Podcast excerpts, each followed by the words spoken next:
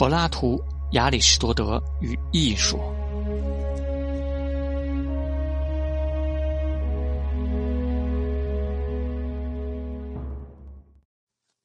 最初的艺术史有别于批评或美学理论，似乎是在公元前四世纪末或公元前三世纪初的亚历山大亚城写就的。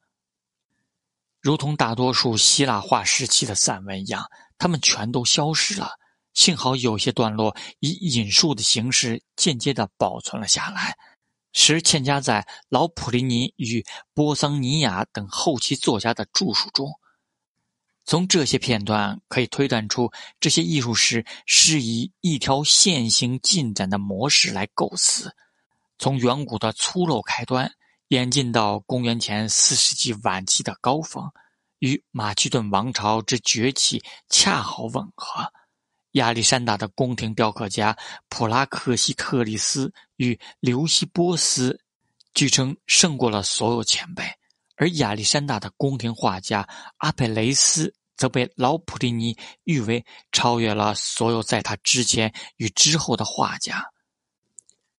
有关艺术所追求的规则这一观念，首度被希腊化时期的作家以此种方式提出。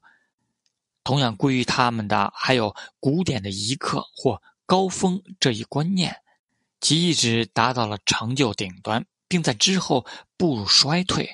应该注意的是，他们将这一顶点置于公元前四世纪晚期，而非公元前五世纪。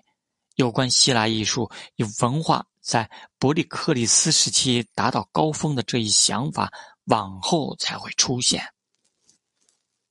有史以来，艺术家首次被载于历史中，并且他们也意识到自己生活在一个伟大时期的余波里。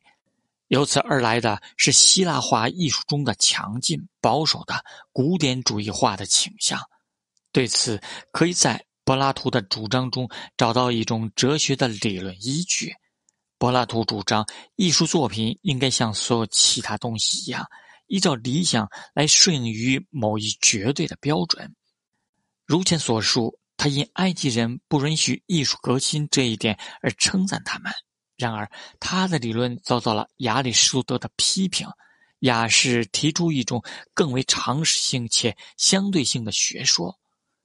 柏拉图相信，人类的艺术充其量只不过是神圣原型或像的苍白模仿。然而，亚里士多德凭借精神处理这一问题，尝试着鉴别出主宰任何人类制品之生产并赋予形式的各种原因。按照他的说法，一个物体之所以采取某种形式，并非依靠某个他所模仿的固定的理念，而是取决于制作它的人。它的质量最重要的是它的目的，或称目的因。顺着这条思路，开启了西方美学史上的一次激烈争辩。希腊化艺术大加扩展其范围的原因，也应大大归功于这样的辩论。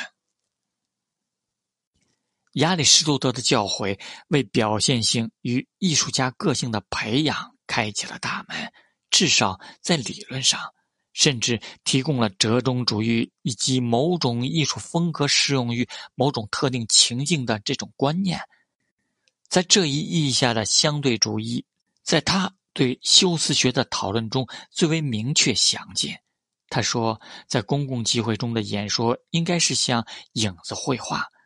大概是一种使用强烈明暗对比以造成三度空间幻想的绘画风格一样，因此大胆突破的轮廓与概括的处理都是必要的。另一方面，在法庭中，一种较为细致与构思微妙的演说将是较为恰当的。借助此类视觉艺术中的注风格，可被视为文学上的各种文体、史诗。悲剧、喜剧、抒情诗、挽歌，每种有它自己的规则，这些都名列在亚里士多德的诗学中。这种观念的兴起，标志着对艺术态度的深刻改变。雕像、绘画，甚至是神殿，逐渐被看成艺术作品，而非只是一种形象、偶像。不管他们是否有关万物有灵信仰，或仅具备仪式功能，他们愈来愈被视作是个别雇主工作的个别艺术家的创作。这个世俗化过程，随着希腊化时期艺术收藏的兴起而被推上更高的台阶，导致对著名艺术家的声名远播。首部艺术史在这同一时期出现，绝非只是巧合。尤其他们似乎是由专业艺术家所写，但是其他的非艺术的因素也可能牵扯在内。在赠给亚历山大时代之艺术家的赞美中，时而可以察觉出宣传性的弦外之音。这整个智性氛围的推动力，其中有多少是起源于政治性的，多少是美学性的，实则无法区别清楚。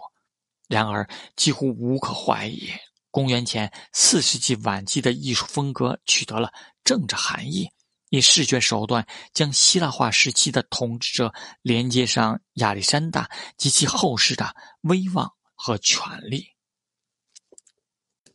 这明显地存在于西域城总督在委托制作其石棺时的意图。此时，亚历山大现身为超人般的胜利者与英雄，取代了往昔希腊战争浮雕或绘画中俯瞰着人类命运的神。这位雕刻家显然企图让亚历山大成为象征性的人物，但同时也是肖像。这张年轻的、没有胡须的脸，亚历山大杜绝了蓄胡风尚，可以辨认出在企图在其。可以辨认出，在许多其他画像、雕像中所再现的同一人的脸。这些画像的其他部位，则会令人忆起当时的时代诸多相似的处理手法。这种自然主义也表现在其他人物上。这些头像是如此强烈的展现个性，因而暗示着他们也是肖像。此处，波斯人的服饰与容貌被记录下来。如同在类似主题的亚历山大镶嵌中一样，展现了对人种特征的忠实描绘，而这在希腊艺术中相当少见。除了有时在花瓶中描绘的非洲人，特别是在公元前四世纪时为一位塞琉西亚首领所做的胸饰，在石棺中，自然主义与象征主义结合，以便概括历史事件。并赋予不朽的意义，因此一些希腊人以英雄姿态的裸体呈现，或许是为了象征希腊的智慧战胜蛮族的蛮力。这一智慧使得亚历山大能够击溃数量远超过他的敌军。这具石棺浮雕在构图上的复杂程度已足够引发一种动感，但是甚有条理的形式也暗示着，在这一混乱中仍有秩序存在着。这些人像的姿势，在以仔细计划的斜线模式中彼此呼应，且产生了平衡的效果。这些雕刻至今依旧如同石棺出至墓室时一样鲜明清晰。两千年来，这墓石未受到自然力侵害，它甚至保留住一些当初涂抹的颜料，足以显示这些浮雕的色彩是自然主义的。而非如同古风希腊雕刻之依照习俗惯例，人像肉体上被抹以刷开的黄色。波斯人较希腊人的颜色稍深些，头发、眼睛、嘴唇与衣袍则以棕色、红色、紫色、蓝色等衬托出来。由于它罕见的被保存着，因此极少其他大理石制作可与亚历山大石棺相比。对此种精湛手艺的爱好也展现在近来发现于希腊北部维吉纳的墓室壁画上。此墓被认为是属于亚历山大之父马其顿的菲利普二世所有。还有发现于佩拉，亚历山大出生于此地。稍晚的小暖石镶嵌中，尽管遭到了严重损毁，维吉纳那些画上所展现的非凡技巧。说明了对自然主义风格的熟练掌握，其中似乎毫不费力的便能再现出身躯的扭动与空间深度。同样，在装饰艺术、尤其是金属制品中，也展现了最细致与敏锐的媒材处理手法。在发现于马其顿之德尔维尼的一只华丽阔口缸上，展现了青铜铸造、雕镂与雕花细工方面的绝妙技术。迪奥尼索斯显露出一种不可思议的放松而优雅的纵情功能姿态，将他的右腿搁在阿里阿德尼的膝上，借助这种随性调情的象征姿势。古代诸神的激情被驯服且纯净化了。这只阔口缸发现于一座坟墓中，但是鉴于其纵情的主题，它似乎不可能是作为葬礼贡品。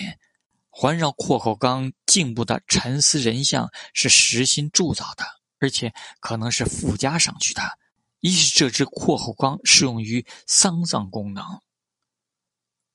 当然。青铜与其他材料的小雕像，在希腊已持续生产了数世纪，似乎通常当作还愿的奉献物，但到现在才开始以独立的装饰艺术品身份出现。其中最佳作品之一是一尊舞者小雕像，看起来像是一位专业的哑剧演员。显然，既非舞蹈的缪斯女神，亦非以狂喜姿态出现在诸多早期花瓶绘画中的狄奥尼索斯信徒。他一手紧抓住贴身衣服的衣衫，右脚从长裙中滑出，似乎随着某种缓慢的韵律而摇摆着。